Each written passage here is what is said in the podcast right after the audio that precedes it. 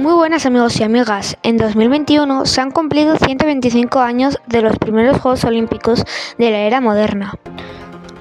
Desde entonces, los Juegos han sobrevivido a dos guerras mundiales, infinitos escándalos, boicots, atentados terroristas y pandemias, y cualquier parecido con los Juegos actuales es casi una coincidencia. ¿Quieres conocer su historia? Cogemos la antorcha olímpica y nos montamos en la máquina del tiempo. En 1896 tuvieron lugar los primeros Juegos Olímpicos de la era moderna, en la ciudad de Atenas.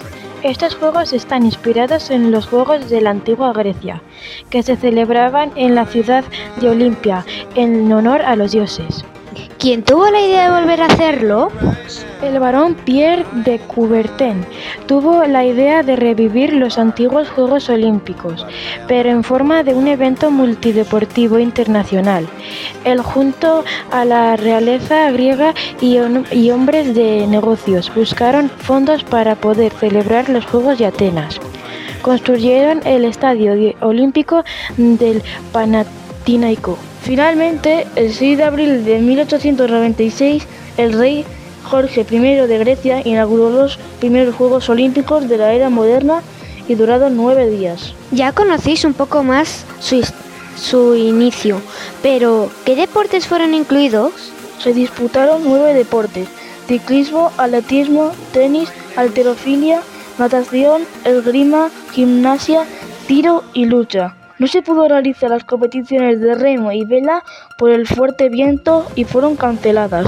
Los eventos de atletismo tenían mayor alcance internacional que cualquier otro deporte.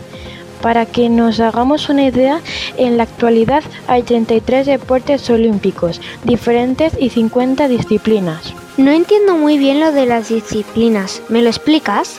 Sí, muy fácil. Un deporte, por ejemplo, es la natación y dentro de ese deporte hay diferentes disciplinas, como por ejemplo la, la, natación, sincronización o el salto de trampolín. Ah, ya lo entiendo. Muchas gracias por explicármelo. De nada, vamos a seguir con nuestra historia. Hablemos de los deportistas que, competi que competieron en Atenas 1896.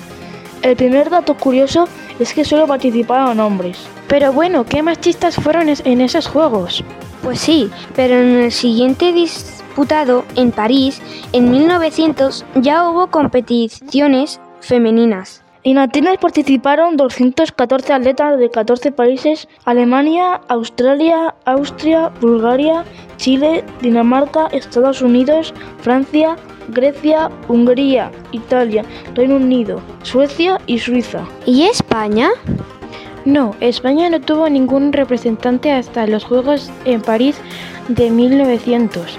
Entre los deportistas destacaron el primer ganador olímpico, James Connolly, de los Estados Unidos, que ganó el triple salto, y Spirton. Luis ganó en la maratón para convertirse en el único campeón de atletismo de Grecia y en un héroe nacional. ¿Se entregaban a los ganadores del premio? Como en la actualidad, se integraron medallas. Eso sí, solo para el primero y el segundo. Una medalla de plata, una rama de olivo y un diploma a los ganadores del primer puesto.